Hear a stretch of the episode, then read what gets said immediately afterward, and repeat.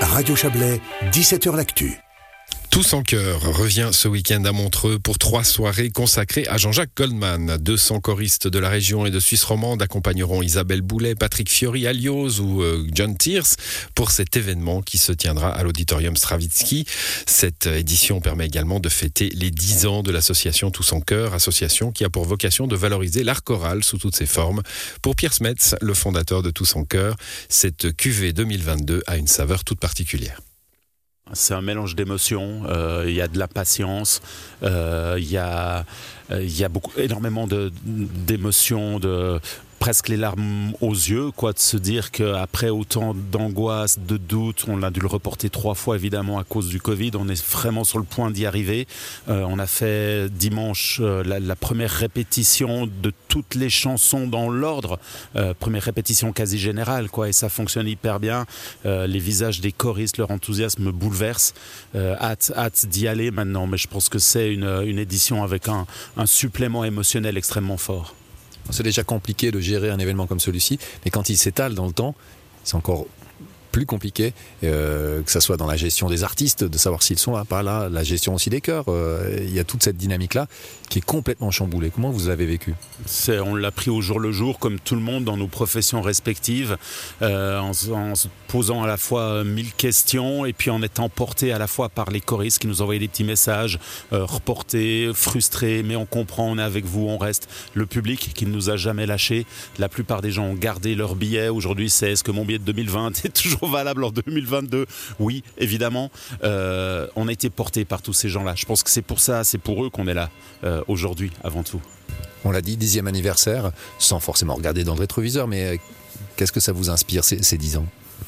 des aventures humaines incroyables, des rencontres folles de gens que je n'aurais jamais pensé euh, croiser un jour dans ma vie. Alors bien sûr, eh, il y a les artistes célèbres, mais c'est aussi tous ces visages d'anonymes euh, et qui sont devenus des amis proches, qui nous ont portés, qui ont accepté de renoncer à des week-ends, qui ont renoncé à des soirées, à des vies de famille pour être avec nous, pour nous donner des petits coups de main. Euh, chaque édition est une addition de petits coups de main. Et on est là encore au bout de cette dixième édition. De la même manière, c'est très professionnel parce que c'est un spectacle euh, qui finit par passer à la télévision. Donc c'est vraiment structuré de manière professionnelle.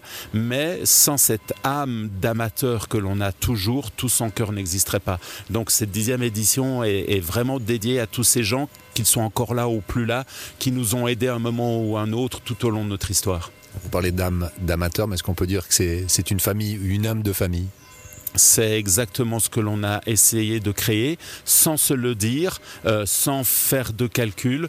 Nous sommes aujourd'hui une famille parce que quelque part, euh, les gens qui sont aujourd'hui dans tout son cœur sont des gens qui ont besoin de cette rencontre-là, de ce contact humain-là, euh, et qui et qui ont ce côté familial extrêmement fort en eux. Famille, je crois que c'est le mot qu'on entend le plus souvent pendant les répétitions, que ce soit de la part des choristes ou des bénévoles. Et bah, tant mieux s'ils le perçoivent comme ça, parce que moi je le ressens très fort comme ça aussi. On a créé notre petite famille.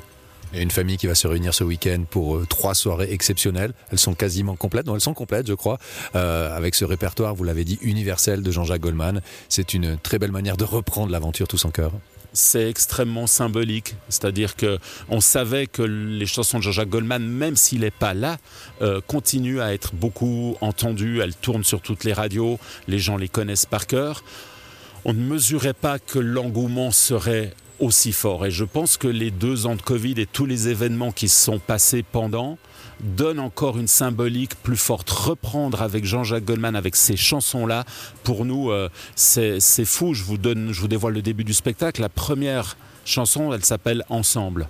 Et en fait, c'est l'hommage de Jean-Jacques Goldman au monde choral. Et, euh, c'est de montrer aussi que quelque part, on a beau parler de piscine VIP, de séances privées dans les cinémas, de jets privés. En fait, ce qui nous rassemble le plus, c'est ces aventures collectives, c'est ces moments où on est ensemble. Il la chante, il l'a raconté mieux que personne. Et euh, quelque part, recommencer tous en cœur après deux ans d'arrêt avec cette chanson-là ensemble, je pense qu'aux premières notes, il y aura beaucoup d'émotions dans les voix. Voilà, une émotion dans la voix de Pierre Smets. Déjà, on l'entend bien. euh, il était au micro de Xavier Borgeot, Pierre Smets. Rappelons que Tout son cœur chante Goldman illuminera l'auditorium Stravinsky de Montreux les 26, 27 et 28 août. Trois soirées complètes qui feront vibrer près de 5000 personnes. C'est la fin de cette émission qui s'est déroulée avec le concours amical de Xavier, que vous l'avez entendu, et de Cyril qui a fait plein de téléphones. Bonne soirée à vous, à demain.